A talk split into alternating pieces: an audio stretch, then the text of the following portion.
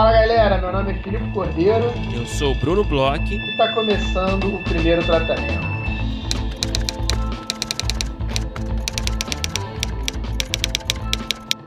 Fala Bruno, tudo bem? Fala Filipe, tudo bem com você? É, tudo ótimo, Bruno, mas muito trabalho que a gente está tendo agora que acabaram as inscrições da rodada, né, Bruno? Isso aí, trabalho pesado a gente está tendo aqui e com muita felicidade, né? Lógico, a gente está organizando aqui o material que, que os roteiristas enviaram para gente. É, foram muitos projetos, né? Muitos autores, eu acho que o Filipe até tem o, o número exato aí, certo? Certo, foram 298 autores, 500 218 projetos diferentes, porque alguns mandaram dois, outros mandaram só um. Está acabando de. A gente acabou de processar tudo isso hoje, né?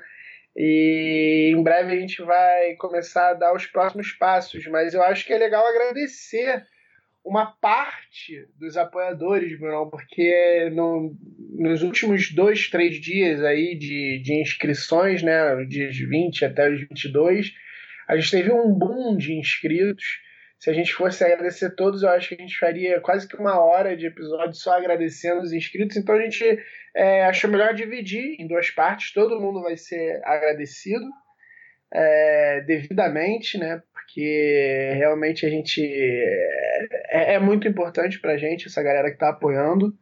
E, e Brunão, faça as honras da casa. Peraí, qual, qual é o número que você falou? O número de projetos? 518. Caramba. Quem diria, né, cara? A gente realmente, quando a gente pensou lá atrás, né, até a partir de uma sugestão de ouvinte, a gente sempre fala aqui da rodada, né? a gente sempre, quando a gente pensou na rodada lá atrás, a gente não imaginava que ia ter tanta gente se inscrevendo, tantos projetos. Então, realmente, a gente fica realmente muito contente e eu vou agradecer a galera que participou, que entrou como apoiadora do, do, do, podcast, né? Que continua, alguns já saíram, alguns continuam. A gente agradece a galera que continua, que a galera que saiu também. A gente entende que nem todo mundo pode continuar como apoiador. A gente agradece quem continua também. Como a gente sempre fala aqui, né? A gente pensa nessas iniciativas, a gente pensa em ações, em, em recompensas para trazer para os apoiadores, justamente como uma forma de manter o projeto. E eu vou agradecer agora é, nominalmente, né? Vamos lá a Luíse Castro Smith Gonzaga, o José Renato Vieira Lima da Silva, Eduardo Martins Zimmermann Camargo, Andréa Lacerda, Paulina Ilanes, Dácio Pinheiro de Andrade, Rogério de Oliveira Amaral, Marcos Antônio Cardelíquio, Andréia Maria Sade Baltazar Abdon, Lucas Abraão, Alessandra Pajola, Talita de Almeida Vaz, Cindy Wilk, Jonatas Witt, Júlia Vaz Cartier-Bresson, Davidson Matheus da Silva Santos, Antônio Carlos da Silva Murici, Caterine Calais, Açafrão Fischer, Hélio Zimbardi, Alessandro Souza Santos, Guilherme, Guilherme Avzaradel, João Pedro Maciel Schlapfer, Marcel Vieira Barreto Silva, Luiz Felipe Soares Pinto, Gustavo Martins, Rodrigo Jaime Augusto, Eduardo Prado Cardoso, Rick Iraoka, José Vitor Hack, Pedro Tarek Rieira, Caio Prado, Murilo Carvalho, Gustavo Arruda Lins, Patrícia Sá, Gabriel Said Meiorras, Ronaldo Marim, Marco Age, Renan Rodrigues Monteiro, Aldemir Leuzinger de Queiroz Júnior, Daiane Martins, Letícia Forte Bonatelli, Romero Ferreira, Sofia Carregal, Leonardo Barcelos, Severino Neto, Matias Lovro, Pedro Henrique Damião Dalo, Ian Lima Rodrigues, a Intervalo Produções Multimídia, Fabiano Soares, Luciele Lima, Marcelos, Gabriel Miller Leal, Bruno Pimentel, Fidelis Fraga da Costa, Patrícia Marques Evangelista. Então essa é a, a primeira metade da lista. Novamente, semana que vem a gente fala os outros nomes. É, e é isso, muito obrigado a todos, boa sorte a todos também. Né? A gente tem algum anúncio para fazer mais, algum recado para dar sobre a rodada, Felipe? Brunão, é, eu acho que tem um recado sim. É, algumas pessoas estão perguntando já a partir de hoje, você está ouvindo na quarta-feira, dia 27, a gente vai começar a pedir os, o, os roteiros e bíblias de quem é, indicou que quer enviar. É, eu acho legal até a gente explicar um pouquinho, porque a gente fez um formulário para a gente receber direto né, os roteiros e bíblias, mas por conta de configuração mesmo do formulário, é, a gente notou que era mais fácil receber depois pedindo por e-mail, porque tinha é, questões de formato, tamanho, algumas pessoas para usar o próprio formulário do Google tinham que estar escritas com o e-mail do Google.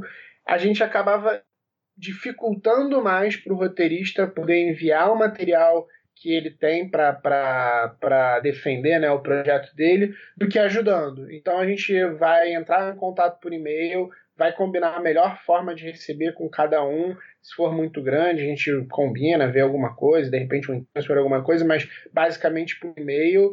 É, e aí eu acho legal a gente explicar isso, que primeiramente a gente ia fazer já direto pelo formulário, mas a gente notou que a gente estava atrapalhando mais do que ajudando fazendo esse envio direto. É, eu vou aproveitar também dar um outro recado aqui, passar um breve recado para a galera que, que é apoiador é, sobre o grupo do Facebook, né? O, o, grupo fechado, né? Quem é apoiador tem direito a entrar no grupo fechado do Facebook, onde a gente coloca ali informações exclusivas, coloca ali também é, sobre os roteiros que a gente está postando dos, de roteiristas que participaram desse programa. Enfim, a gente tem uma comunicação direta com os apoiadores através do grupo. Então, quem não, quem é apoiador e não recebeu o convite, a gente né, tenta mandar para todo mundo, né? No nosso sistema aqui é, de envio de, de convite, mas quem por acaso não recebeu o convite para ingressar nessa, nesse grupo fechado do Facebook, por favor, entre em contato com a gente lá no nosso e-mail, primeiro tratamento podcast.gmail.com ou através das nossas redes sociais, manda um inbox, avisa pra gente que a gente reenvia o convite, tá bom? Isso é, é, é bom a gente realmente ter essa noção, até se você não recebeu o convite, você avisa a gente. É, pois é, teve gente que estava recebendo, teve que, que, que cadastrou um e-mail e não era o e-mail do Facebook, é, então tem... a gente teve algumas questões de sistema aí, né? É, sempre tem umas questõezinhas técnicas aí que, que a gente tenta. É, que a gente tenta resolver e, e, são imprevisíveis muitas vezes, mas a gente está em cima e a gente é isso. A gente pede realmente o contato direto aí. Quem, quem não recebeu, só falar com a gente que a gente resolve rapidinho. É isso. E, pô, Bruno, é, eu queria conversar contigo aqui, né? Conversar é, nos microfones, porque a gente tem se falado até pouco esses dias, de dia 22 para cá, a gente está imerso aqui nos projetos. E, cara, que, que nível bom dos projetos que a gente recebeu, hein? Eu não sei se é só leva, né, que a gente dividiu projetos para dar uma olhada. Como vocês sabem, a gente deu uma. A gente fez um, um filtro mínimo, assim, de é, ordem de língua portuguesa, algumas coisas bem é, pontuais. E, cara, a gente quase não precisou fazer filtro nenhum. E eu tô impressionado com a qualidade do, do, dos projetos que a galera tá mandando. Fiquei, pô, fiquei bem contente de ver é, que tem muita gente boa aí mandando projetos bem legais, né, Bruno? Cara, o nível tá muito bom, cara. Tá muito bom. Não que a gente esperasse menos da galera, mas é, a gente nunca sabe também, né, nessas, nessas situações, né, de, de envio de projetos. É, e realmente eu fiquei bem impressionado também com o nível e projetos de todos os tipos, né? Você tem longa, você tem curta, tem ficção, tem animação, bastante animação, eu fiquei surpreso, né? Tem muito documentário também é, muito reality show, então tem uma diversidade de projetos é muito legal assim, né? Eu fiquei feliz de ver, né? Geralmente a gente espera que, sei lá, a gente só tenha projetos de ficção, não tem nenhum problema com isso, logicamente. Só projeto de ficção, de comédia, drama, e tinha muito projeto até de sci-fi, né? É, então realmente eu acho que, nossa, eu fiquei realmente bem surpreendido positivamente. É, eu, idem, cara. Eu, eu, eu, tava, eu tava esperando que viessem muitas coisas boas, mas assim, a média veio muito alta, assim, muitos projetos bons e de, de pô, quase todo mundo mandou projetos ótimos. E parabéns aí para os nossos ouvintes. É, agora, infelizmente, começa uma fase que sai um pouco das nossas mãos. É legal a gente explicar bem isso, que é, é uma fase que agora vão os projetos de acordo com as especificações dos produtores para os produtores. A gente ficou aqui dias exatamente fazendo também essas separações, não era só é, dar uma olhada, uma ali, um filtro. A gente divide os, os projetos pelo que as produtoras estão querendo buscar.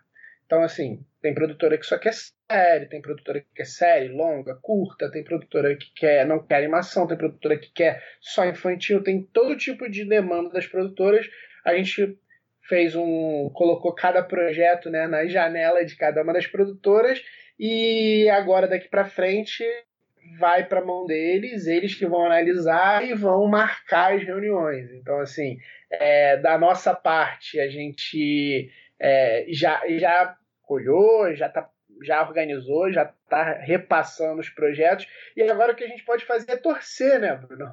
É, isso aí. Agora foge da nossa alçada, né? Da nossa jurisdição. E, é isso. Agora é esperar e a gente já antecipa aqui que no começo, né? As reuniões estão marcadas ali para o final de julho, né? Segundo até as datas do regulamento. Então vocês podem esperar aí um contato nosso no começo de julho, né? Com, com as novidades, com as informações a respeito aí dos projetos selecionados para as rodadas, até para ter um tempinho para vocês se organizarem, né? Para reunião, para o pitching que vocês vão fazer mais à frente. E é isso, a gente deseja boa sorte para todos, né? Vale comentar, como sempre, também que se o seu projeto, porventura, não for escolhido, não necessariamente quer dizer que ele, que ele é fraco, que ele é ruim, né? Às vezes ele simplesmente não, é, não correspondeu às demandas né, de gênero, de formato, né, de, de premissa, né, de, de, de sinopse dos, dos players, né? Então, é sempre bom dizer isso também, né? Para você é, saber o que esperar e, e entender, né? É, processar da melhor forma quando você receber a informação mais à frente. É isso, Bruno. A gente falar um pouquinho, já que a gente está fazendo esse episódio, acho que vai ser. Eu acho que a gente deve acabar fazendo mais para frente também um episódio é, sobre as rodadas, né? Sobre toda a mecânica, até porque elas vão ser online. De repente a gente pode até é, tô aqui falando já com você e com o público ao mesmo tempo, sem a gente ter conversado tanto. Pode, de repente, fazer um episódio especial, chamar alguém, de repente, do mercado, só para falar sobre pitching e reunião. Acho que isso pode ser uma coisa legal lá mais para frente, mais próximo de julho. Mas dessa primeira fase é, um, é, o nosso último episódio, assim, que a gente vai falar sobre isso. E eu queria falar que, cara, foi muito minha impressão até agora, né? Até essa. A gente fecha um primeiro ciclo, né? A gente fechou as inscrições foi toda muito boa. A gente é, teve. A gente estava pensando em fazer com um número menor de produtores, porque a gente mandou convites e estava querendo fazer uma coisa um pouco mais é, controlada, vamos dizer assim, entre aspas. Mas aos poucos a gente foi estudando um pouco a, a questão da tecnologia, conversou com algumas pessoas, a gente chegou num número um pouco maior, pôde aumentar um pouquinho o número e uma coisa que eu achei muito legal é que produtores vieram, a gente, produtores que a gente não tinha contato, que a gente não tinha como convidar, vieram a gente, encontraram o primeiro tratamento e se dispuseram, quiseram participar das rodadas. Teve produtor que a gente até, infelizmente, não pôde aceitar agora nessa rodada, porque uhum. também a gente deu aquela estudada, a gente também tinha um certo limite, é o primeiro ano que a gente está fazendo, então, assim, infelizmente a gente teve que falar, pô, calma, vamos, vamos fazer com esse número e depois a gente quer continuar fazendo coisa com vocês. Não queremos virar é, um e, Fire pô, Festival, né? é, não queremos tirar o Fire Festival, exatamente. E, pô, ontem eu tive uma aula, durante a aula falaram sobre as rodadas de, de negócios de tratamento. A, a, as pessoas não sei nem se sabiam que eu estava lá, eu fui pego meio de surpresa. Eu soube que a Bia Góes fez uma live rolou conversa sobre rodada de negócio do primeiro tratamento. Então, é, eu vi que tem uma galera muito boa no mercado, tem uma galera muito é, boa que mandou projetos pra gente e, pô, a galera deu mais estada. Acho que em tempos de quarentena é, que era também um dos nossos objetivos, né? Fazer alguma coisa nesse meio tempo que está todo mundo tão parado, trazer um pouco de, de movimento e diálogo e, e continuar um certo trabalho enquanto as pessoas não estão podendo produzir de fato, né? Mas de repente até desenvolver é, foi um dos nossos objetivos e nessa primeira fase, cara, eu tô, tô bem contente, Bruno. Não sei se você tem essa mesma impressão minha, mas eu acho que só tem lados positivos aí ah, dessa, dessa iniciativa. Não, completamente, cara. Somos dois aqui, super contentes. É legal ver também roteiristas de todos os estágios da carreira, né? Gente mais iniciante, né? Gente é, com mais estrada, que já escreveu muita coisa já. É, nossa, deixa assim cheio de orgulho ver esse essa diversidade de perfil também, sabe? E ver a galera é, com projetos originais, diferentes, alguns sobre a pandemia, alguns que não são sobre a pandemia, né? Tem muita, muita gente pensando também nesse momento, né? É, o conteúdo desse momento. Mas enfim, é isso. A gente agradece novamente, boa sorte para todo mundo e aguarde notícias nossas sobre a rodada aí. Exato, agora vamos falar do nosso episódio de hoje, né, Brunão? A gente falou aí com um grande pensador do roteiro, um cara que escreve muito, que é um acadêmico, que é uma é, biblioteca, deu quase que uma masterclass pra gente durante a entrevista. Com quem que a gente conversou, Bruno?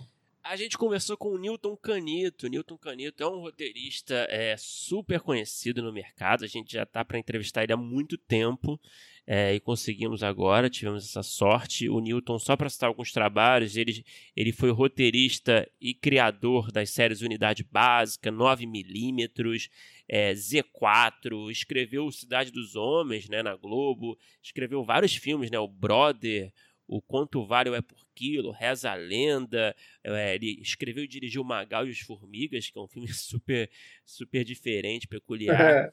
E o Newton é um cara aí, é um intelectual, né, cara? Pelo papo deu para sentir, né? Ele é é um cara, uma enciclopédia aí da dramaturgia, sabe tudo, cheio de referências é, mais eruditas também, né? O que é sempre legal aqui no programa. A gente fica, se sente meio idiota só às vezes, né? Mas, mas isso é bom também que motiva a gente a correr atrás de certas informações. Mas foi um papo super legal, né? Exato, Nilton é professor também, é, tem um manual de roteiro que volta e meia falam aqui, que, que serve muito de, de referência para vários dos roteiristas. Foi uma conversa muito interessante, eu adoro quando a gente acaba tendo esse papo um pouco mais acadêmico, vamos dizer assim, só de ficar escutando eu fico feliz é, espero que vocês curtam a conversa, que para a gente foi uma delícia. Vamos escutar.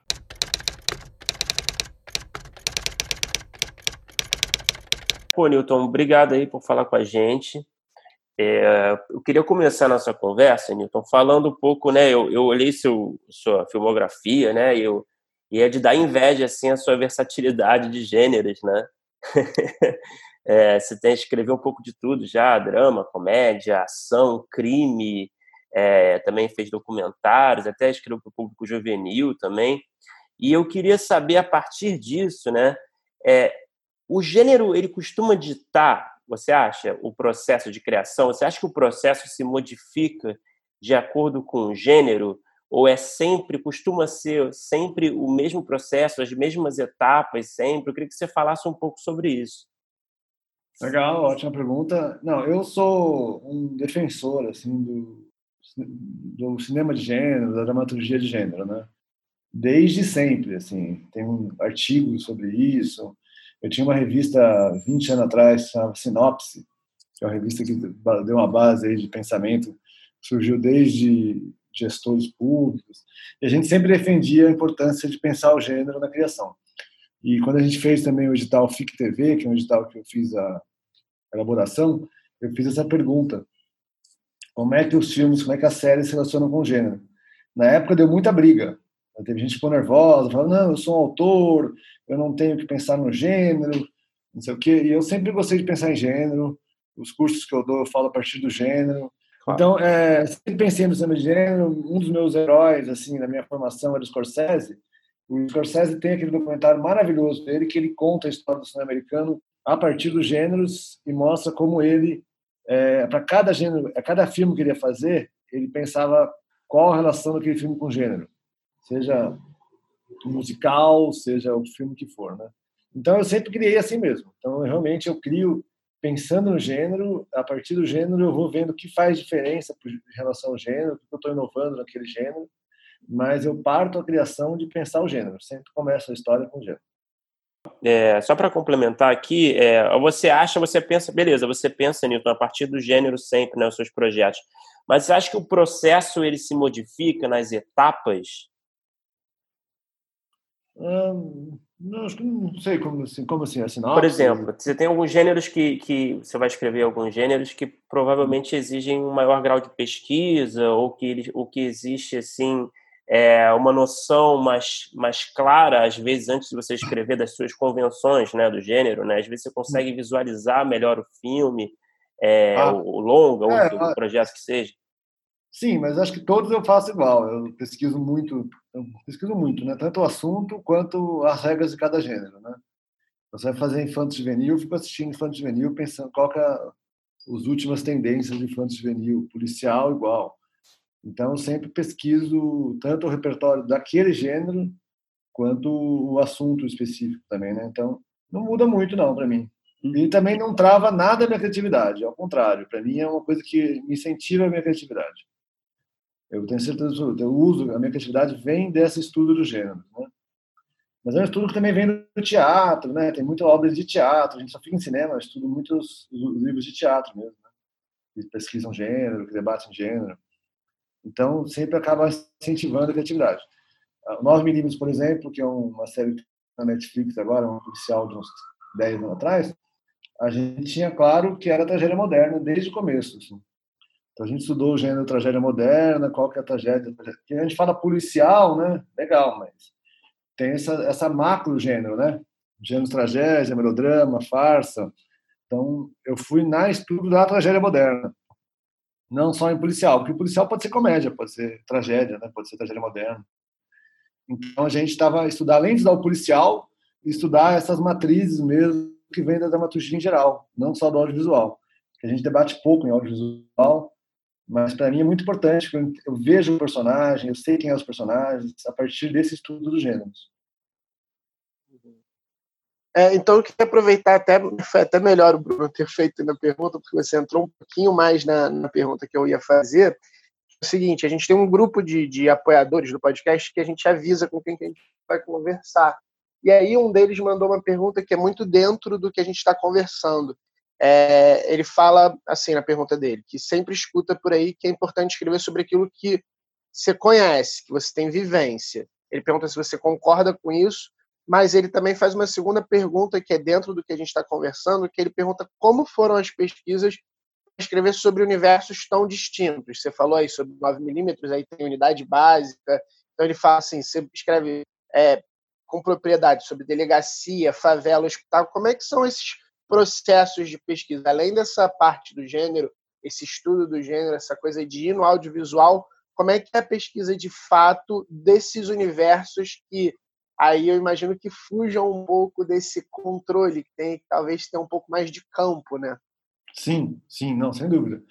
Não, eu é, a primeira é, série que eu fiz era Cidade dos Homens, né? Cidade dos Homens, na época, a gente ficou imerso mesmo no Vidigal, por exemplo, um tempão, né? Na época tinha muita pegada de pesquisa de campo mesmo, literal mesmo, observando a realidade. E aquilo é maravilhoso, né? Ali eu percebi que é muito fundamental a pesquisa de campo e fundamental a leitura sociológica. Porque só a pesquisa de campo também não adianta, viu? É muito curioso a gente saber isso, porque se você for no campo, acontece muito, por exemplo, de você olhar a ausência de pai, por exemplo, um exemplo que eu lembro, tem uma ausência de pai na comunidade. E se o cara não leu sociologia, ele acha que a ausência de pai é idêntica à ausência dele. Que a elite também tem ausência de pai, porque o pai é rico. Então você pode interpretar aquilo de forma errada, entendeu? Isso aí é uma. Então é muito importante você ler antropologia, ler sociologia. Então a pesquisa de campo é sempre misturada com a leitura das obras de referência no setor. Então, por exemplo, aí todos. O policial, eu li muito livro sobre policial. Geralmente eu faço docs também, junto com. Então, por exemplo, eu fiz, quando eu fiz 9 milímetros, eu fiz docs é, sobre violência, dirigi dois documentários sobre questão da violência, que também ajudou na pesquisa de campo. Então, entendi mais os personagens. E a área médica igual, todas as áreas. A área médica eu passei um bom tempo também nas unidades básicas, que eu fiz agora uma série sobre médicos. Então, sempre eu faço bastante pesquisa de campo e sai muita ideia na pesquisa de campo, né? Mas é isso, né, gente? É a realidade tentando encaixar no gênero e falando algo que toque a você, que é o terceiro desafio. São três desafios aí misturados. Conhecimento do, do gênero que você está lidando, conhecimento daquela realidade, que é pesquisa de campo e sociologia, e tem que ter algo pessoal, né? Não é que você parte de algo pessoal é que você encontra algo pessoal. A gente sempre acha que tem que partir de algo pessoal. Tem coisa que eu fiz que partiu de algo pessoal. Por exemplo, Magal, um filme que eu dirigi, Magal e os Formigas, é a história da minha família. Então, lógico, dá para fazer também. Mas não é todos os filmes, né? Você tem que fazer filmes, trabalhar na indústria, né? Então, você vai fazer um policial. Aí, no policial, por exemplo, eu tive várias percepções que tinham a ver com a minha vida, o sofrimento do policial. Na unidade básica, área médica, eu comecei a lidar com a minha hipocondria. Eu hum. acabo botando essas coisas na série, entendeu? Então você consegue é, trazer para a tua vida pessoal, isso enriquece o material, não tenho dúvida nenhuma. Você coloca autoria mesmo num cinema que você, uma obra que está criando de gênero, muitas vezes de encomenda também. Eu trabalho bastante de encomenda, gosto de trabalhar de encomenda, prefiro, às vezes, porque encomenda tem mais chance de sair do que eu ficar fazendo meu projeto individual. Então, eu gosto de trabalhar de encomenda, me coloco assim, mas mesmo na encomenda, você tem que colocar esse axé individual. É, Ô, Newton, só para, rapidinho, só para é, é, dar, dar, o crédito né, para quem fez a pergunta, foi o Léo Santos, né, que foi o apoiador que fez a, essa pergunta que o Filipe é, repassou. É, deixa eu. Ô, Newton, você falou agora é, sobre a sua. Quando você vai escrever um roteiro, né, você faz um mergulho né, de, de, de estudo, de, de, de pesquisa, né, você, você busca livros, né, como você falou, você você deve também mergulhar também na sua, é, nas referências audiovisuais também, né? Eu queria falar sobre exatamente sobre isso, né? Nessa, nessa assunto das referências, né?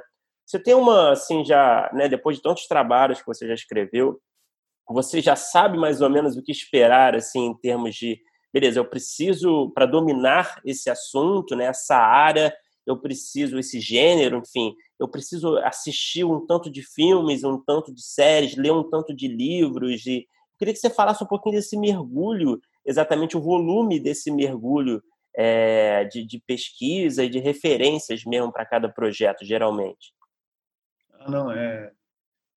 Então, é, é, muito. Vocês sabem, o processo criativo é muito, é muito confuso, né? Eu fiquei vendo as pessoas que organizam o tempo, as pessoas que conseguem organizar direitinho o tempo, né? E ficam falando, tal hora eu faço isso, tal hora eu faço aquilo, das 10 às 11 eu não consigo. Eu sou, é, não sei se todo mundo criativo consegue. Eu fico, eu gosto da biblioteca imensa junto, fica, não é só porque eu preciso pegar os livros e eu fico me, lendo e vou conectando, lendo e vendo. Eu preciso ter todos os acessos a todas as, as plataformas que eu vou acessando e vejo um, acho o outro.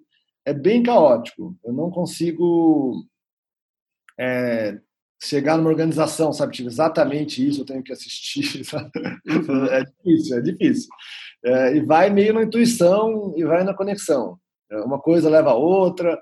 Eu tenho feito muita conexão com datas também, a, a data de hoje, com a música que eu estou ouvindo. Eu estou na pegada de tentar é, incorporar o presente no processo criativo, sabe? As situações do dia a dia. Então fica meio conectado. Agora, organizar direitinho é o que é, é bem difícil. É, não consigo organizar, não. Eu vou, vou no, no truco.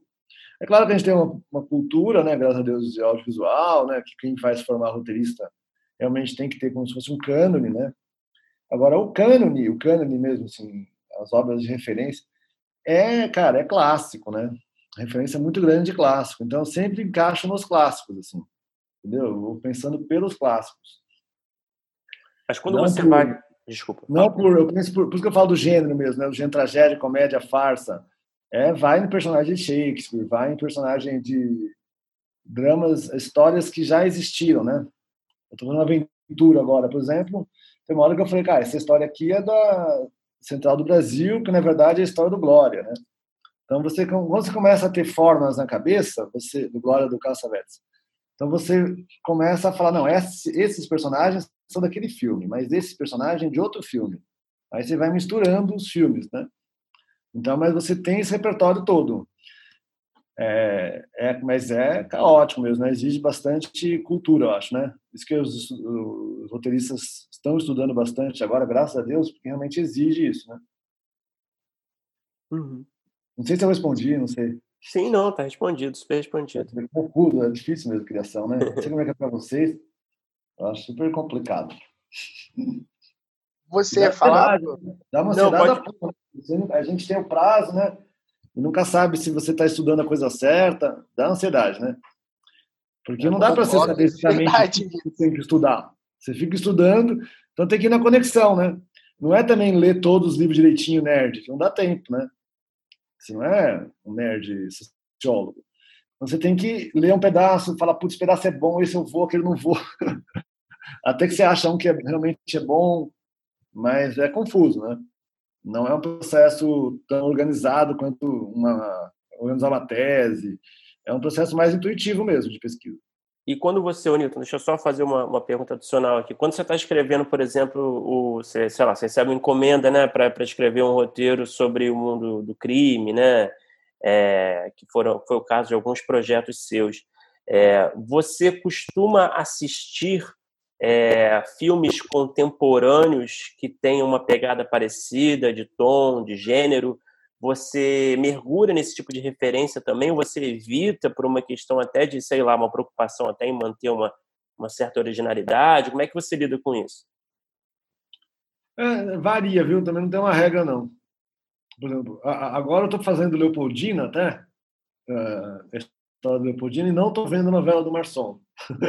acabei não vendo, e falei, ah, acho que não vou ver mais, agora eu já acabei o roteiro. E que é uma novela que tem agora, que, tá, que tem a Letícia Colim como Leopoldina, e acabei nem vendo, entendeu? Eu até cheguei a pensar nisso, ah, não vou ver, porque eu li tudo sobre Leopoldina, acabei não vendo. Mas varia. É, o que eu faço com certeza é ver, se for, por exemplo, um terror, eu vou ver os filmes de terror que estão bombando, isso sim. Mas o mesmo personagem e tal, tem hora que eu evito mesmo. Tem hora que eu prefiro evitar. Falo, ah, não vou evitar para não, não.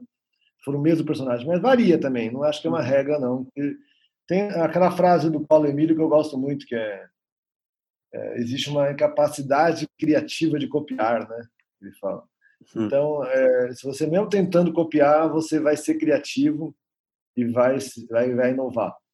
Então, até para meus alunos, eu costumo falar que é, às vezes é melhor partir de copiar e depois de criar, inovar, do que o contrário, sabe?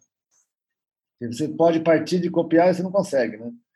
Então, você pode é, se inspirar muito, né? Nove Milímetros foi muito The Shield, né? Aquela série, uhum. uma série maravilhosa. É, então, era, eu assistia muito The Shield, sou fã até hoje, até hoje estou assistindo. E, então, é, aquela série foi isso. A, né, o, o, Unidade Básica, obviamente, tem a ver com House, e a gente tenta fazer um anti-House, né? Então, inclusive na venda, né, a gente tem bastante isso, né? Eu faço bastante isso, desses sinopses que misturam gêneros, que falam de obras de referência e mostram essa diferença, né? Isso funciona bastante para venda, viu? Os executivos conhecem bem. Então, é importante até para você vender o projeto, né? Que é uma coisa que a gente tem que fazer também. Não adianta só escrever, temos que conseguir vender. Então, na venda, é muito importante ter referência de obras contemporâneas, né? Então, eu faço bastante isso também, sem dúvida, no gênero, com certeza.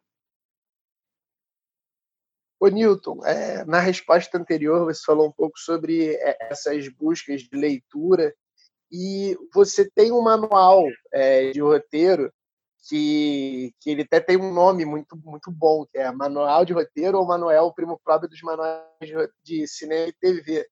E que ele tem já de, de, de saída um, uma proposta de ele, dele ser um pouco de um anti-manual.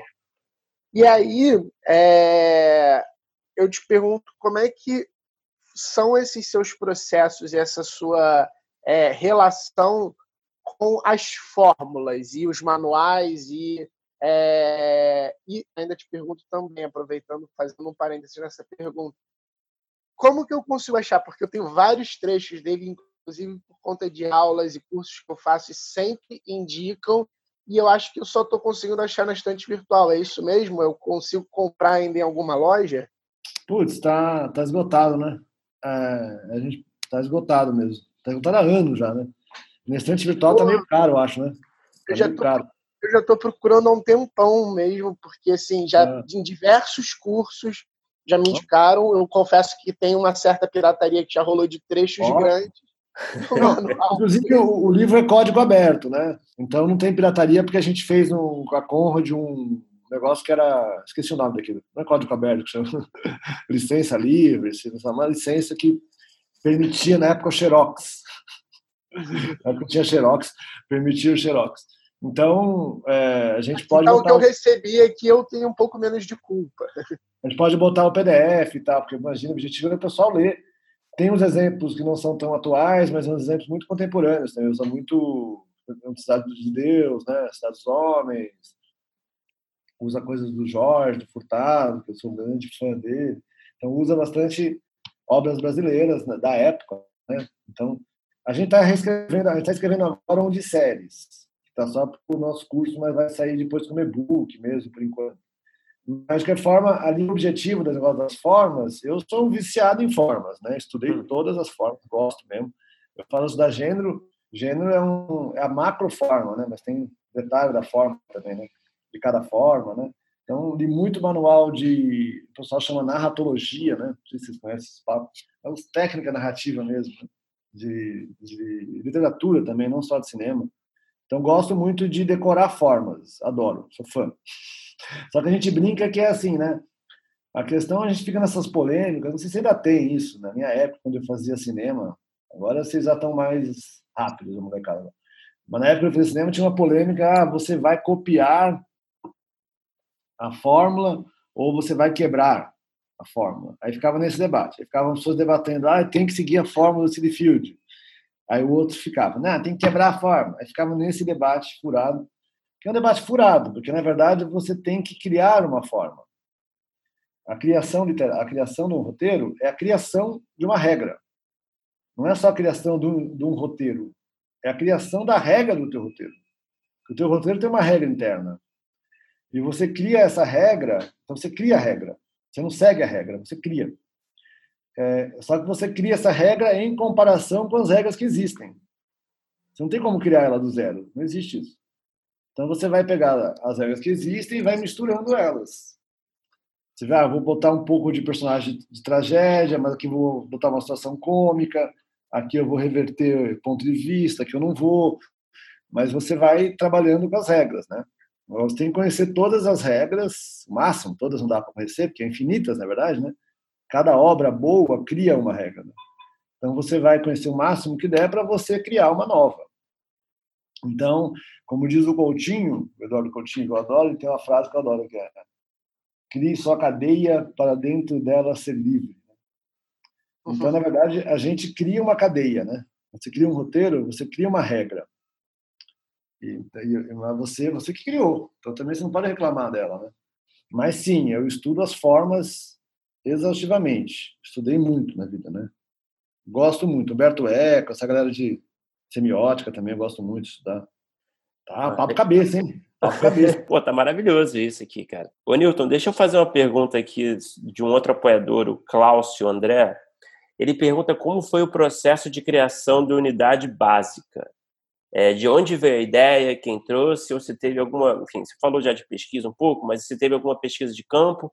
Ele até comenta que ele teve, teve uma namorada que trampava no SUS, que se apaixonou pela série porque era bem aquilo mesmo, né? Enfim. Legal. É, não, foi bastante pesquisa, assim. É, depois que a gente fez 9 milímetros, eu, eu, fico sempre pensando nessas coisas, sabe? A gente tem que pensar o que, que seria tendências de mercado, né? E tem uma, uma, uma dica, o, o que está faltando ser feito. Né? E eu, eu, lembro uma vez, eu li uma matéria do uma coisa do cara que chamava Harry Bruxo, um cara que fazia as consultorias de tendência da Globo. E o cara falava, meu, você saber o que tem que ser feito, é só você olhar o que estão fazendo e na banca, né, jornal. Qual revista falta? Não tem na TV. Tá bombando, não tem na TV. Então é igual, né? Qual série, série que tem na TV muito e não tem um similar brasileiro? Né? Pergunta simples, né? Você pode fazer essas perguntas o tempo todo. Então, por exemplo, na época a gente tinha feito policial, começou a ter o ciclo de policial, mas eu falava, meu, tem tanta série médica, não vai ter uma brasileira? Fazia anos que não tinha, tinha tido plantão médico, tinha tido uma outra de comédia da Globo, mas tinha muito pouco, né? É, só na Globo, no TV Paga não tinha. Então eu tava com essa pegada, ele falou, não, tá na hora de fazer uma série médica, né? E quando a, a Helena trouxe essa ideia, uma médica que já tinha contato, trouxe essa ideia, que era um desafio, porque era uma série médica no posto de saúde, a encomenda foi essa, que é, é, diferente, né? Porque você não fica com uma série procedural, né? É difícil você fazer uma série que não tem urgência e também não tem doença rara. São dois elementos das séries, né? As séries médicas ou é House, que é um, um procedural detetive com doença rara, ou é IAR, ou essa da Globo, por exemplo, que é urgência. Uhum, uhum. Né? que é mais o modelo dramático ou o modelo de procedural. Né? Agora, uma série médica que não tem uma doença rara e também não tem urgência, como é que você resolve esse dilema, né? Fazer uma série médica.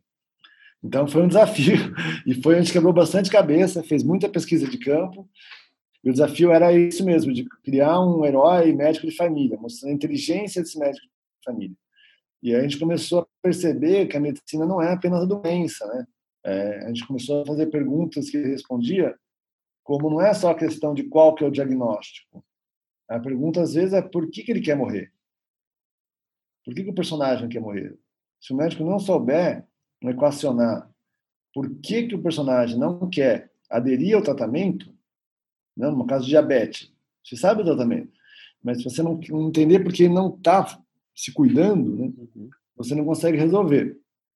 Então virou uma série de investigação mais humana sobre dramas humanos, né? Tem, fizemos uma, um esforço que aí foi uma orientação até do Barata, maravilhosa, do Paulo Barata, ele fala, não, estudem a, o Dick Wolf, que ele passa muito Dick Wolf na Universal, né? E eu não tinha assistido, tinha assistido só Lei e Ordem, que eu sou fã, mas não tinha assistido as outras dele, né? Chicago Med e tal. E eu estudei bastante o Dick Wolf para encaixar em, em, em, gênero mesmo, em formato de procedimento e tal. E acho que conseguimos, de alguma forma, é, criar alguma tensão e suspense dramático em situações de medicina de família. Então, e construir esse herói. E aí foram, é, são dramaturgias mais complexas do que o cara vai morrer. É mais, é, eu acho mais desafiador, tal. Vai morrer, vai morrer, vai morrer, a gente sabe fazer, né, esse roteiro. Ah, vai morrer, vai morrer, ah, corre para cá, corre para lá. Isso a gente consegue. Agora, fazer episódios sobre situações, é, por exemplo, a gente fez um sobre cirrose, né, que é uma doença também muito comum. E é outra coisa, cara. A investigação não é. A investigação é sobre como aquela família tem vários casos de cirrose. Não é apenas sobre a cirrose de um, sobre como tem um ambiente numa família que gera alcoolismo. Percebe? Você começa a investigar outro tipo de coisa, né? Isso que a gente pesquisou muito para entender isso. Ficamos fãs da medicina de família. A medicina de família ela trabalha com esse conceito. Aí, como eu te falei, além de fazer pesquisa dentro das básicas, foi importante ler toda a bibliografia sobre medicina de família, né? Que é um outro tipo de visão de medicina tem uma parte filosófica. Então a gente tem que entender um pouco essa visão filosófica por trás dos personagens. E aí a gente criou esse personagem que é isso mesmo, é uma, uma biomédica que fala, uma personagem que é mais na medicina que a gente conhece mais, que foca na doença, no diagnóstico, e um médico de família que tem uma visão mais sistêmica e mais complexa. E a, o conflito entre eles, às vezes um tem razão, às vezes tem outro, né? Porque as coisas não são tão simples em medicina graças a Deus. Mas a gente teve que entender essas duas visões de medicina, além de fazer a pesquisa de campo mesmo. E aí encaixar, viu? No gênero, no gênero estudar o House, estudar é, aquela Scrubs, né? Scrubs é muito legal. Eu adoro Scrubs. Na época nem tinha Good Doctor, né? Good Doctor também é outra que eu gosto muito. Mas estudar a, as séries médicas e, e ver as diferenças ali. Os Scrubs também a nossa não é comédia, mas os clubes tem muita situação humana de cotidiano que a gente se inspira muito, né? Do jeito que ele faz. Então, é tudo que a gente falou, né? Pesquisa de campo, bibliografia mesmo teórica sobre o assunto e estudo dos gêneros daquela série, da, daquele, daquele tipo de filme que você vai fazer. Ô, Newton, agora eu vou fazer uma pergunta é, para o professor, mas sem ser tão é, profundo profunda para a gente voltar para aqueles papos de forma e etc. É, eu vou te perguntar em relação a, ao que você nota de dificuldade dos alunos. É, o que, que você nota da galera que está começando a escrever, que está já talvez já tem estudado um pouco, já de certa forma tenha passado por alguns manuais de roteiro, e, mas está começando, vamos dizer assim, nos primeiros roteiros de fato, e, e quais são os principais vícios que você nota dos alunos que estão começando a querer escrever e começando a querer até se lançar para o mercado? Não, surgiu uma. Quando eu comecei a fazer esse, esse papo, né? Eu fui um dos primeiros que gostava de série, não tinha muitos papos de seriado, né? tanto que a gente até fez o FIC TV. E eu, na época, já gostava muito mais de série do que de cinema, né? Eu falava, nossa, gente, as séries estão. Na época dos Sopranos, assim, as séries estavam muito melhor é, a dramaturgia de série do que a dramaturgia de cinema, né? Então, na época, é, era o grande boom das séries, então sempre estudei séries. E, na época, não tinha. Quando eu comecei a fazer, os alunos tinham dificuldade de acompanhar seriados, não tinham essa cultura de seriados, e tinha uma cultura apenas ou de cinema, ou de cinema de arte. Isso já superamos. Hoje, os alunos que eu estou dando, fico impressionado. Assim, os caras têm uma cultura de seriado muito boa, inclusive não só dos contemporâneos, as pessoas já estão assistindo até os, os clássicos, né? Tipo Sopranos que eu falei que é um clássico, né? O foi dos clássicos da série. Então as pessoas estão com essa com esse repertório que eu acho muito importante ter esse repertório mesmo, né? Então isso já é uma coisa que dá para a gente conversar, que é muito bom, né? Se a pessoa não tem repertório, você não consegue nem conversar com a pessoa, né? Não consegue acompanhar a aula, né? porque ela não, não assistiu, né? Então, isso já foi um grande avanço. O avanço também teve um grande avanço também na área técnica, é, nos últimos anos, técnica de roteiro. É, isso as pessoas estudaram muito mais, eu fico impressionado como os alunos já estão com esse repertório, já sabem as coisas. Então, tem, eu não sei aonde estudaram, estou meio por fora, mas já estudaram os manuais. Então, já avançou muito. Eu acho que falta agora a gente deixar de ser roteirista e deixar de ser fã, que é fã e roteirista, né? Tem o fã de série, que é muito legal, e tem o roteirista, e se formar como autor roteirista. O que o mundo precisa agora é de autores. E os autores não são a mesma coisa. Tem gente que é técnico de roteiro, sabe ajudar numa sala, ajuda. O cara não tem uma visão de mundo original. Ele não tem essa visão. É, ou não quer ter também, não tem problema nenhum também. Aí pode ser técnico. Mas cada vez mais a indústria está pedindo uma coisa muito original, cara. Eles estão pedindo gente que tenha visão. E se pegar os grandes autores, se pegar Dias Gomes, os clássicos que eu gosto de estudar, assim, a galera é autor, né, cara? O cara um, é um intelectual. A gente tem um certo desprestígio com a palavra intelectual. Parece que intelectual é uma coisa meio feia. Não, um roteirista tem que ser um intelectual tem que saber o pensamento brasileiro, tem que saber o que está acontecendo no mundo, tem que saber umas coisas, tem que ter uma visão de filosofia, essas coisas, e traduzir isso em dramaturgia. É isso que vai dar o diferencial para a tua carreira, que vai dar. Essa formação humana não se aprende necessariamente no curso de roteiro, mas é importante o cara ter. Estudar do jeito que for. Então, estudar, quem gostar de estudar filosofia, sociologia, psicanálise, o que for, a pessoa vai ter que estudar isso que isso é o grande diferencial. Então, eu acho que o próximo passo é além de entender que vai além da técnica e tem que ter essa visão mesmo autoral. É mais desafiador, mas é o que, inclusive, a indústria pede. E é o único diferencial que você tem. Senão você vira commodity e não consegue vender. Aí é o único diferencial que nós temos. Então temos que ter essa, essa pretensão de sermos, além de roteiristas, sermos autores. Então, Newton, é, você acha que, pelo que eu entendi, você acha que tem que ter é, um, um, quase que uma complementação é, em outras fontes, é, além de só dominar a técnica do roteiro. Talvez eu tenha entendido que você está vendo uma galera que está muito preocupada em. E aí, de novo, um pouco daquilo que a gente conversou, em é, dominar e até tem, sei lá, talvez uma, uma, um, um pensamento de, de subverter gêneros e esses manuais de roteiro, mas às vezes falta um pouco de uma complementação é, de narrativa, filosofia, psicologia, que é necessária para o roteirista. É isso? Sim, sem dúvida, Bruno. É isso mesmo. Eu acho que é, é formação humana mesmo. Isso não, necessariamente seja bem numa escola de roteiro, né? Não garante que a escola de roteiro vai te ensinar isso, né? Uhum. É a formação que é a formação mesmo, né? Formação Agora é isso, tem que estudar e ficar acompanhando o que você gosta, ter uma conexão. Geralmente a gente já estudou alguma coisa, né, gente? Cada um de nós. Um gosta mais de psicologia, outro gosta mais de sociologia. A gente gosta dessas coisas, né? Então, é, é importante é pegar, é, somente quem está começando, é, para você fazer um roteiro bom, além de conhecer a técnica, você tem que botar é, algum conhecimento teu, né? Então, tudo que você estudou na vida, às vezes você já estudou outra coisa por algum motivo, você tem que usar, tem que tentar aproveitar daquilo, né? Integrar aqueles pedaços do seu ser naquele roteiro. Que aí você vai criar. Inclusive, o que aconteceu também. Estou fazendo um filme meio fantasia, assim, Agora, e aí tava, comecei a botar um monte de coisa na minha vida nos últimos tempos, meio no subtexto aí, entendeu?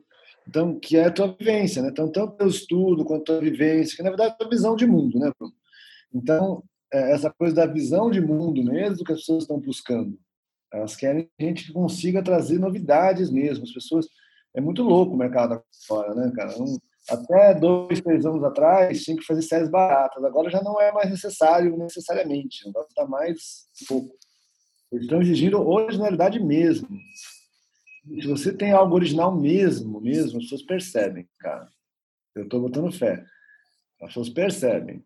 E esse original vem da, dessa pesquisa, da tua visão de mundo, né?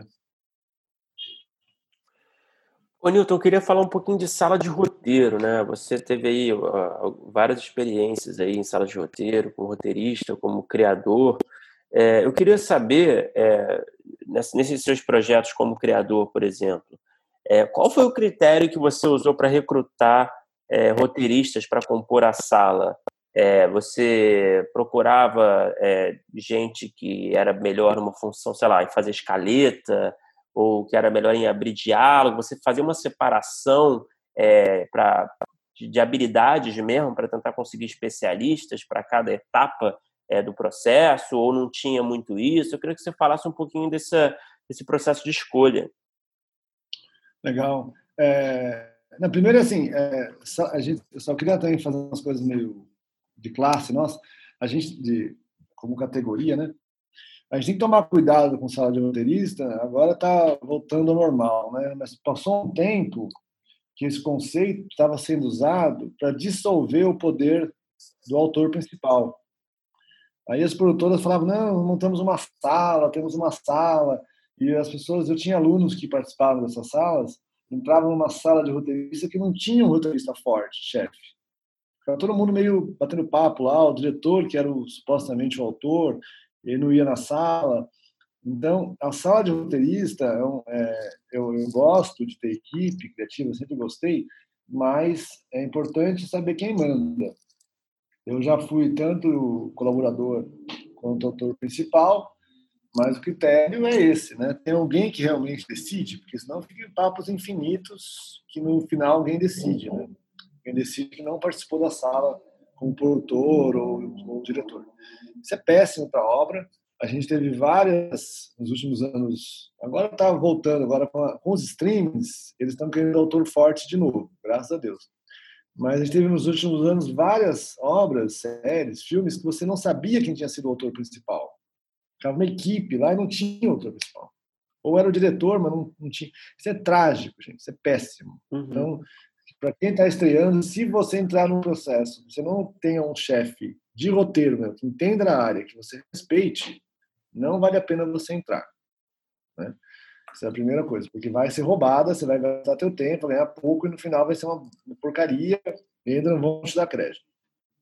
Então a sala de roteirista tem que tomar cuidado, que parece uma coisa moderna, colaborativa, e mas às vezes é um jeito simplesmente de tirar o nosso crédito. Agora voltando, quem que a gente é, contrata?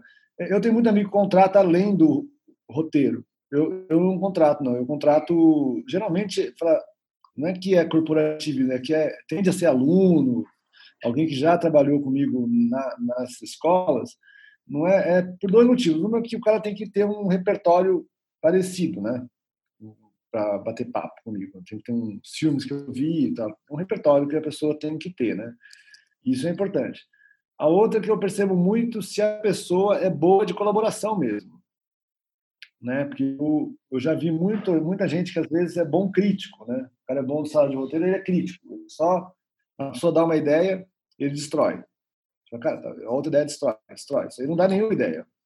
Tem gente que é assim, né? o cara é um bom roteiro. O cara é, mas fala, tá, mas você não vai dar nenhuma, né? Destruir ideia é muito fácil, né, cara? A ideia, quando a pessoa dá inicialmente, ela não tá boa, né? Ainda. Então você consegue destruir, fala um clichê, pum, acabou. Acabou. Não tem que é clichê, de repente vai fazer o clichê ficar melhor. Entendeu? Então, é, eu percebo muito quem funciona em, em trabalho de equipe. Tem gente que não funciona. E você, eu já tive casos de, de, cara que tem um roteiro bom até, só que você bota na sala, o cara não, é, não trabalha em equipe, é muito solitário, ou o cara demorou um ano para escrever aquele roteiro, e não é o nosso ritmo, nosso ritmo é bem mais rápido, a gente tem bastante rapidez mesmo, desapega rápido de ideia, tem gente que não desapega. Então, é, eu a, acabo usando alunos também porque eu percebo isso nos exercícios de sala, né? Quem que é, é um cara que sabe colaborar, que eu acho que o principal na formação de equipe de uma sala de roteirista é o cara saber colaborar. Agora, essa coisa de faz ou escaleta, ou roteiro, ou diálogo, é, escaleta é, é, acaba sendo eu mesmo. Aí o pessoal bate diálogo e eu fecho. É, eu não, é escaleta, mas eu gosto muito da equipe dando ideia mesmo. Pá, pá, pá, pá, muita ideia, pesquisa, ideia. E aí a escaleta, é difícil a escaleta. Agora, tem gente, lógico, que aí quando consegue fazer escaleta, que vira autor exemplo, está aqui, trabalha comigo há uns anos, foi colaborador muito tempo. Agora, na próxima série que eu estou fazendo, está de autor comigo, porque ele está batendo escaleta mesmo, já consegue fazer escaleta. Demora um pouco, a escaleta tem gente que demora um pouco mais, né? Para as pessoas terem a manha de fazer escaleta. E, então, fica muito no começo diálogo de pesquisa e aos poucos escaleta, né? Uhum. Mas quando faz escaleta, já para mim já está virando autor também, junto, já divide crédito, já cresce o, autoria, né?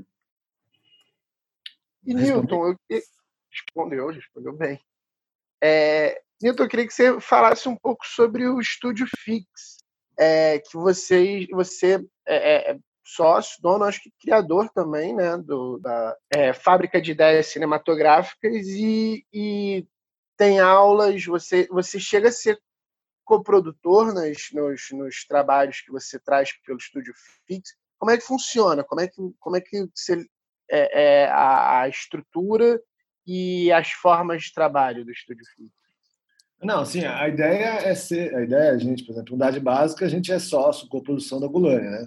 A gente levou já o projeto para a Gulani, já com parte do patrocínio, é, eu que fiz o primeiro contato com o Barata, ou seja, a gente vai é, no mercado, inclusive ou na produtora ou no canal mesmo, já com o projeto montado mesmo e tenta fechar, mas a gente não quer produzir. Não é uma produtora tipo a Gulani, né, que produz o tempo todo. Então, a gente prefere ter coprodução. É um modelo que existe no mundo todo, né? São as empresas criativas mesmo. Aqui no Brasil ainda existe uma certa resistência a esse modelo, mas a gente conseguiu não só a unidade básica, o Z4 também é um projeto que surgiu, a série que foi para o SBT, foi produção da Formata, mas veio do núcleo criativo da FIX, que a gente tem no criativo de renovou agora. Então a gente tem no núcleo criativo da FIX a gente financiou o piloto, a gente que fez toda a pesquisa, pesquisa quali o projeto, a gente desenvolveu o projeto inteiro. E aí somos sócios da, da Formata e aí vai, cada projeto, quase não, os outros não. O 9 milímetros não, mas 9 milímetros eu era o, Roberto na época era sócio da Fix, então o W que é o produtor. E aí a, Fix era contratada, é contratada geralmente também para gerenciar toda a sala. Então sou contratado apenas eu, contratado para gerenciar toda a sala.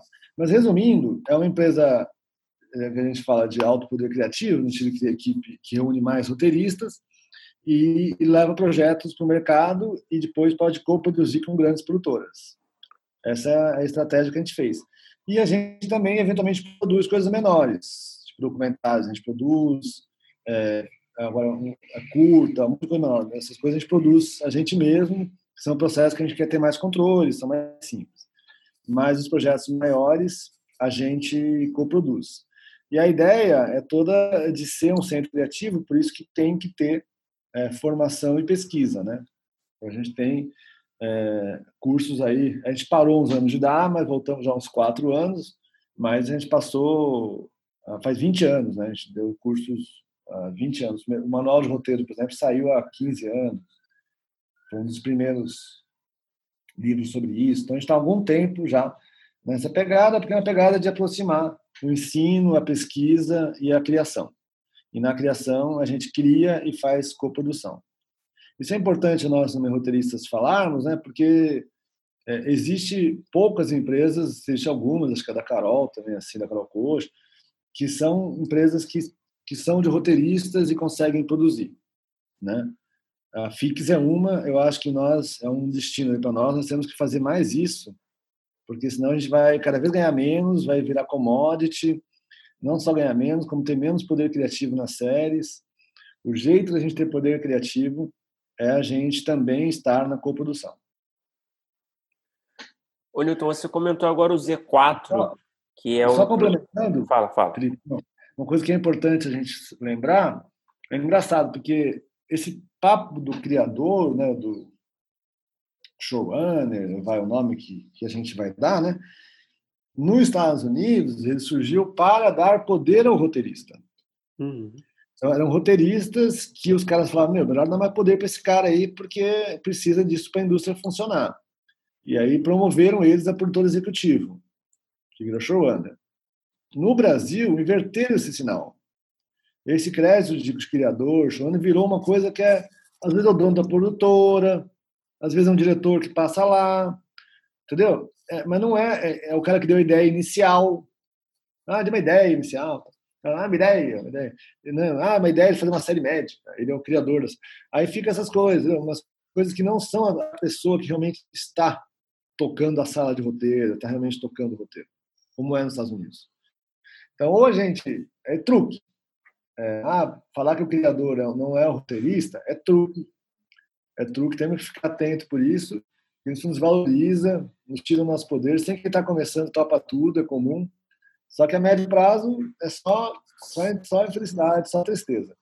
E eu tenho falado, falei isso várias vezes, obviamente isso às vezes dá tensões com produtoras, nem toda produtora. Mas é importante, né, cara, a gente falar isso. Até para as produtoras, né?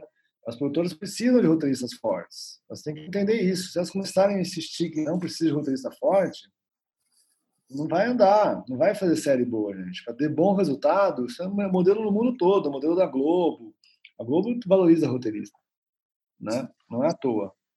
Então, as produtoras independentes nem sempre estão valorizando. Agora estão valorizando cada vez mais, graças a Deus, fico feliz. Já passou a fase inicial. Espero que continue nesse caminho de saber a importância de ter autores fortes. Desculpa, eu falei isso que é importante para o nosso sindicato, hein, galera? Pô, então, você, maravilha. Você sente uma evolução nos últimos anos, então, nesse sentido de posicionamento de mercado, de direitos dos roteiristas? Nos últimos é, anos agora mesmo, de um, olha, no, quando começou a, a, lei da TV paga, há uns 10 anos, sei lá quanto tempo, aí as produtoras estavam muito agressivas com roteiristas, a produção independente, estava muito agressiva com roteiristas. É, inclusive, eu, na época, eu era presidente da associação de roteiristas, deu umas brigas, tal, eu comprei brigas, tal, porque era necessário, eu acho. Que realmente estava muito agressivo, fazia aquilo que eu falei de fazer salas que tiravam os roteiristas, é, não estava acreditando que existia essa pessoa, no fundo. Agora, por influência do streaming eles, e, e da Globo tal, já estão percebendo de novo. Na verdade, realmente precisa ter alguém que é um roteirista forte e acabou. É, infelizmente, é, infelizmente, não, graças a Deus para nós, né? é, mas assim, para eles falar, ah, não, não precisa, gente, realmente precisa. E como o streaming sabe medir resultado, porque a lei da TV paga, como a gente sabe, não media resultado, infelizmente. Mas tanto faz, você fazer uma série, era para cumprir cota. Então, quando é a coisa assim, não mede resultado. Agora, no streaming, como estão avaliando sucesso, literalmente mesmo, aí volta a ter poder do roteirista. Então, a tecnologia está nos empoderando. E as produtoras estão entendendo, graças a Deus, e assim que é o caminho. Não existe série de sucesso sem ter um autor forte não existe é, viagem, tem que ter. Não adianta a equipe coletiva, equipe não é equipe, é, é fulano que é bom, acabou. É uma pessoa. Uhum. Ou duas pessoas juntas. Mas é assim, é duas pessoas, uma pessoa. É isso. Não adianta, sabe? Ah, não, não adianta, não adianta. A coisa é, é, dura mesmo. Como vocês sabem, fazer roteiro não é tão fácil, né? Não todo mundo consegue, não. Então tem que valorizar quem consegue. Tá perfeito, Nilton. Deixa eu só. É... Oi? Falei a parte sindical nossa. Muito importante essa parte. Não, total. É, o Newton, falar um pouquinho do Z4, né, que é uma série para um, o público juvenil, né, que tá, que é uma série assim até dentro da sua filmografia, pelo que eu vi, é até uma, uma coisa rara, né, um, um tipo de conteúdo para esse tipo de público. É, eu queria saber, assim, da sua, queria que você falasse um pouco da sua experiência de se comunicar com um, um público que tem um perfil tão diferente do seu, assim, é, você, é, as pesquisas, né, aquele trabalho de pesquisa que você falou tanto, isso já resolve esse, essa, esse, esse, esse, essa ponte né, entre, entre os perfis. Como é que você falasse um pouquinho né, desse desafio de escrever para esse público? Não, é, e além de ser infanto juvenil, é, era para o SBT e para a Disney, né? Que tem um target específico, tem infanto juvenil é, mais moderninho, né? O SBT e Disney tem aquela pegada mesmo, SBT e Disney, pegada que você conhece, né?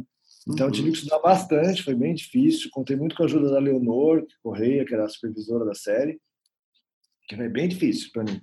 E foi muito legal aprender, porque você tem que aprender essas coisas de cotidiano mesmo.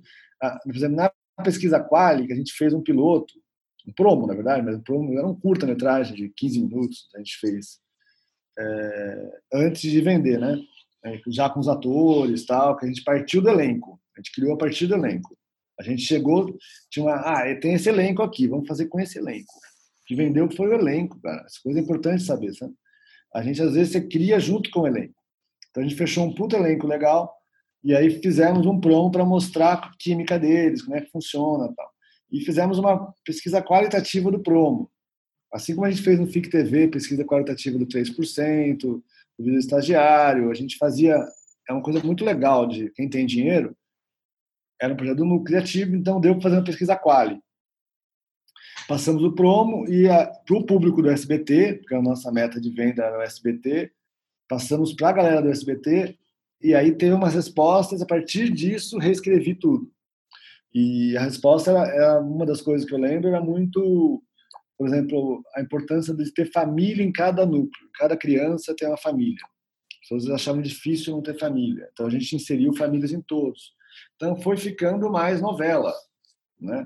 no sentido menos série, mais novela, que é o que precisa ali para o canal, o que precisa que, é, o que funcionou para a SBT, que funciona para a Disney. Uhum. Então, além de ser infanto juvenil, é novela infanto juvenil.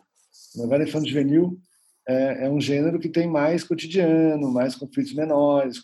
Então, então, antes eram os conflitos mais adultos. Aí eu percebi que eu tive que é, baixar minha faixa etária ali, né?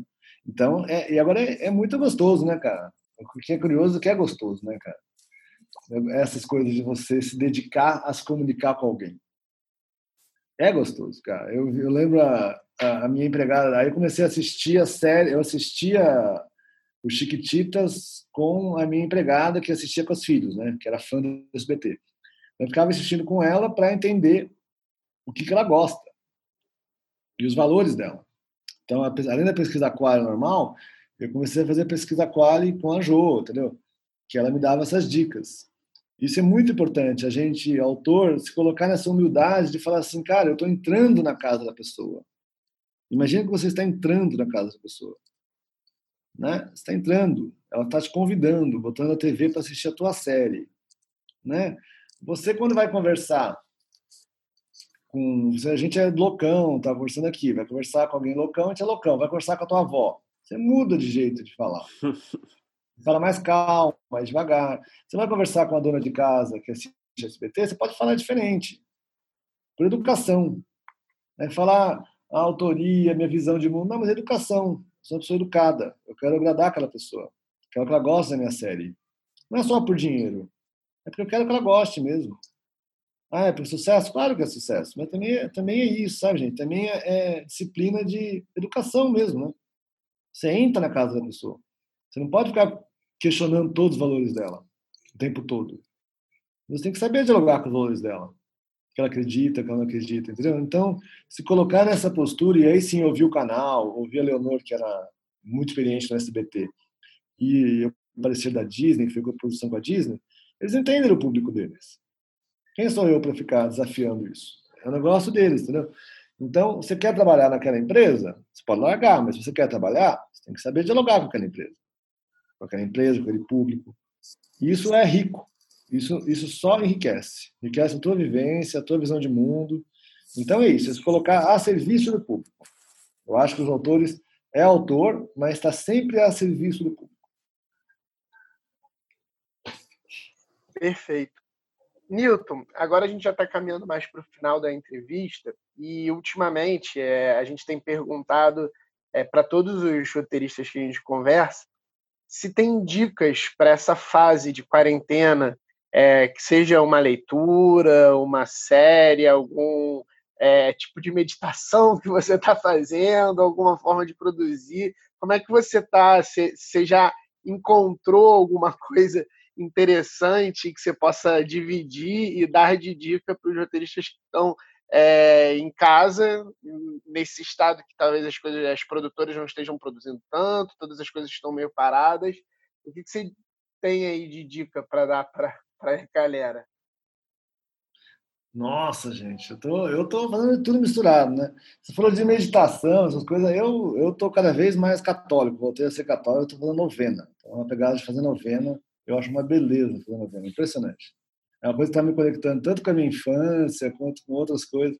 E é um tipo de meditação que você fala, né? Você fala uns negócios, depois eu medito, mas antes eu falo, falo umas rezas, e aí tem muita história bonita, então estou conectando com essa coisa do, é, do cristianismo popular mesmo, sabe? Eu estou numa pegada de conectar com isso, isso está me dando muita calma, muita humildade, coisas que eu já fui de outras experiências, assim, e não me davam, às vezes ficava muito arrogante até, comparando.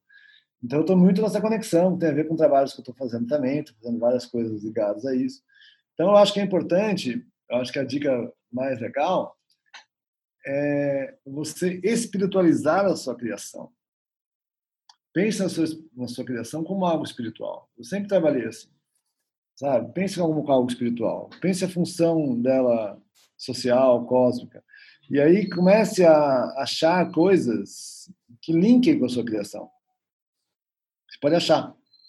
Né, né? Eu, tinha, eu fiz uma novela budista também, aí entrei super no budismo, né? adorei também. Hum. Então é importante, às vezes, é, ter essas conexões, sabe? Fazer essas práticas espirituais, é, sempre louvando a sua criação. Sempre peça ao que você acredita, no caso Deus, mas o que você quiser acreditar, peça proteção para a sua criação. Peça para estar conectado com essa energia, porque ajuda, viu? Ajuda. E dá uma tranquilidade, dá uma paz. Então, eu recomendo que a gente sacralize um pouco mais nosso ato criativo. Evidentemente, é para a gente ganhar dinheiro, é para a gente viver, a gente gosta disso, mas é, antes de tudo, um ato de conexão. Então, é um ato que vai irradiar valores, irradiar sabedoria para as pessoas. Então, é importante saber disso e valorizar. Então, crie práticas espirituais para aumentar a sua criatividade. Nossa, interessantíssima resposta. É... E Newton, para a gente fechar, a gente faz um bloco final, né? A gente faz as mesmas perguntas mais rápidas para todo mundo que passa pelo programa. Então vamos lá. Qual é o melhor roteiro que você já escreveu, na sua opinião? Pode ser um episódio, pode ser uma série, pode ser um longo, curto, um documentário, vale tudo. O, no melhor filme é, que eu dirigi também é um documentário chama Jesus no Mundo Maravilha. Um documentário muito louco, assim. Eu acho que é o melhor. E qual é o pior roteiro que você já escreveu? É, precisa ter sido filmado? Não necessariamente, não. não pior. pior, não lembro. Pode ser um roteiro que você escreveu que nunca foi feito porque realmente não deu muito certo. Eu tô tentando lembrar aqui os que. Ah, não, eu tenho um curta, cara. Chama. É uma pena até, porque é tanta gente boa no curta e ficou ruim, cara. É, é uma soma de coisas boas e o filme é ruim. Chama Hotel do Salto. E tem várias coisas boas, atores bons, tem momentos. Não é ruim. É é duro, né? É engraçado isso, né? É, tem que admitir que é ruim, ficou ruim. Foi minha e primeira Newton, direção de curta, não, minha segunda direção de curta. E Newton, qual é o produto audiovisual, e aí pode ser série, pode ser longa, pode ser documentário, pode ser curta, que você assistiu, também pode ser nacional ou estrangeiro, e aí depois que você viu, você falou, putz, eu queria ter tido essa ideia, eu queria ter escrito isso. É, não, tem que falar o óbvio, que é, é Games of Thrones, né? Quando a gente assistiu, não tem como. Eu lembro disso, eu lembro. Eu lembro de escrevendo pro Fernando Meirelles, assim, que eu tinha feito das aulas. Eu falei, ah, Fernando, precisamos fazer isso. Fiquei desesperado. Assim, tipo, fazer algo assim. Eu pensei, só o Fernando pode fazer isso. Fiquei meio desesperado. Fiquei, meu Deus! uma sensação de, de grandeza, né? Que agora, agora eu tô com projetos de grandeza de novo, sabe? Essa coisa da grandeza também, né? De fazer épicos, né? A gente tá... Acho que tá na hora de pensar nisso. Mas foi eu lembro dessa emoção foi Games of Thrones. Agora, o filme que mais marcou eu decidi para o cinema é o A Viagem do Capitão Tornado, do Hétero Escola. É um filme maravilhoso, sobre comédia da arte, assim. E é um filme que me fascinou pela arte, assim. Mas para fazer, eu lembro que era quando eu assistia a primeira do Games of Thrones. Perfeito, Nilton. E para terminar, qual é o roteiro que você tem escrito, uma ideia que você tem desenvolvida, que ainda não aconteceu, mas que está ali é, no topo ali das suas prioridades, ali que você sonha em vê-la realizada algum dia? É, eu tô, eu tô, eu tô fazendo agora, que é isso, é um, chama, pode fazer também pitch, não sei, mas, ah, resumindo, é um tipo um, um código da Vinci, Quinto Império, chama um código da Vinci sobre os mistérios da história secreta do Brasil. Estou fazendo um negócio desse tipo. Para mim é muito legal, porque eu pesquiso todas as minhas vidas espirituais, eu boto, botando lá. Então tá muito rico. E eu queria também, como dica final, falar para as pessoas fazerem mais livros também, né? Quem é roteirista, eu estou apostando bastante em relançar alguns livros. Porque você pode reparar, eles têm contratado as plataformas autores de livro, porque eles têm fãs, têm base de fãs. Então, a, gente que realmente fazer obras autorais, criar base de fãs é muito importante. Então, esse roteiro eu estou fazendo tanto como roteiro como como livro. E é um, é um, acho que é o projeto da minha vida mesmo, nesse momento. Nesse momento é bom, né? Eu acho que é da minha vida. Dessa vida, né? Dessa vida também, né? Porque tem vários. Vou dar, vou dar uma série, dá tudo, né? Que no fundo a gente tem que criar, a gente tem que criar marca, né, gente? Temos que criar uhum. franquia, é, falar que a gente quer criar roteiro, a gente tem que falar que a gente quer criar universo. Então, hum. esse é um universo realmente grande, amplo, com muita pesquisa. Com eu pesquiso há anos esse negócio, pesquiso há uns cinco anos. E eu tenho um filme que chama Utopia Brasil, está para lançar também, que é uma série de documentários sobre esse mesmo assunto. Nos últimos quatro anos eu fiquei, fiquei fazendo, que eu estou louco para lançar. Está para lançar. Que também, mas já está pronto esse. E aí tô fazendo a ficção a partir desse documentário, entendeu? Poxa, Newton, perfeito, cara. Estamos torcendo aí para esses projetos grandiosos aí.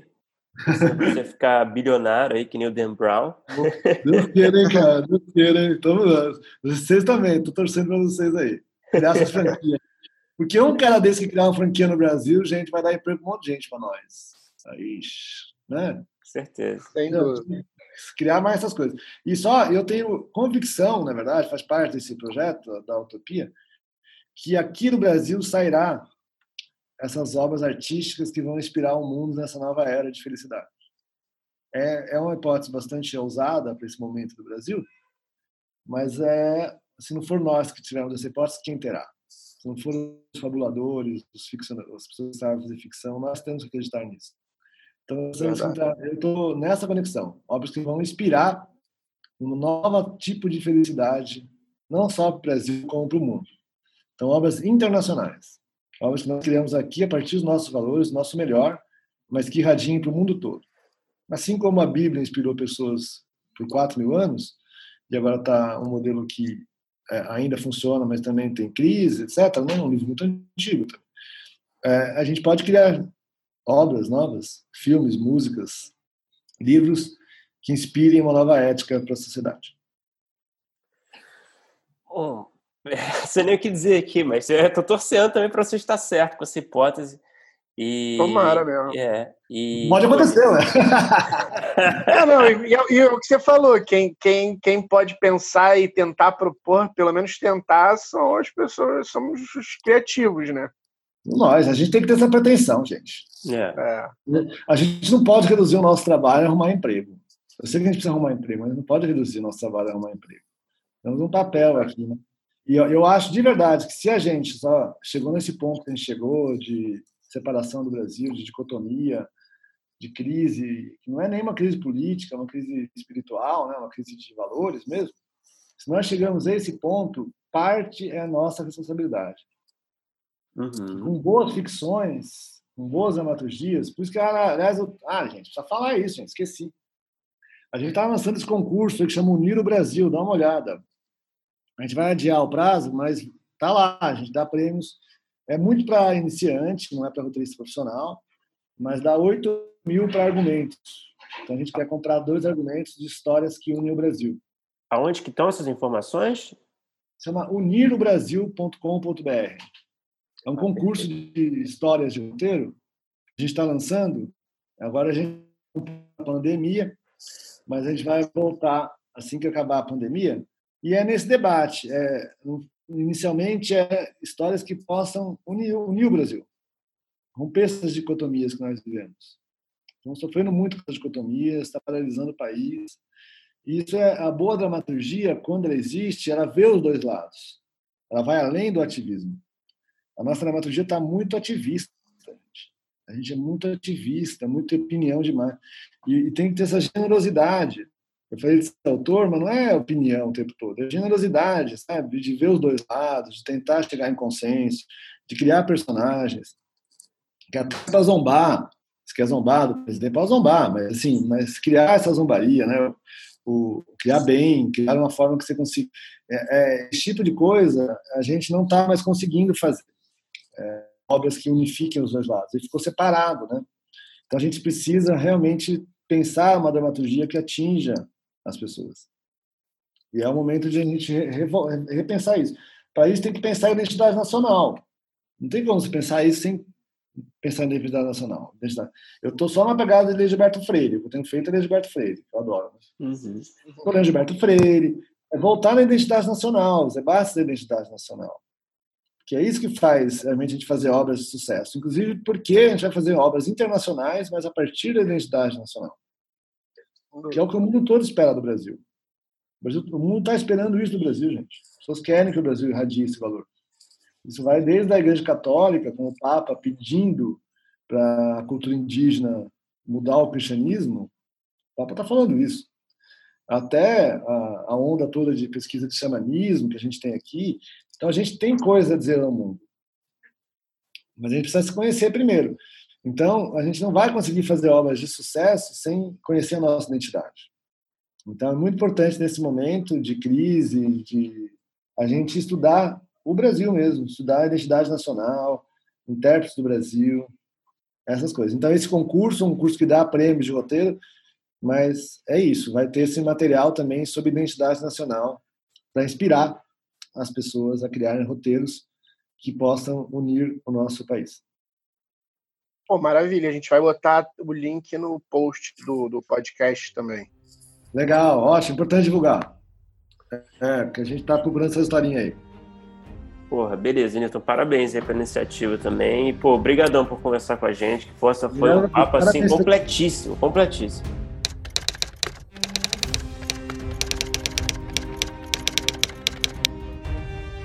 Opa, chegou até aqui? Muito obrigado por escutar. Não se esqueça de assinar o feed do primeiro tratamento no seu agregador de podcast favorito. Comentários, sugestões ou em busca de consultoria para o seu roteiro? Mande um e-mail para primeirotratamentopodcast.gmail.com que responderemos assim que puder. Já ouviu falar da nossa campanha no Apoia-se? Ganhe recompensas exclusivas e nos ajude a continuar entrevistando nossos roteiristas favoritos. É só entrar em apoia.se barra primeiro tratamento e se tornar um apoiador. Muito obrigado novamente e até o próximo episódio.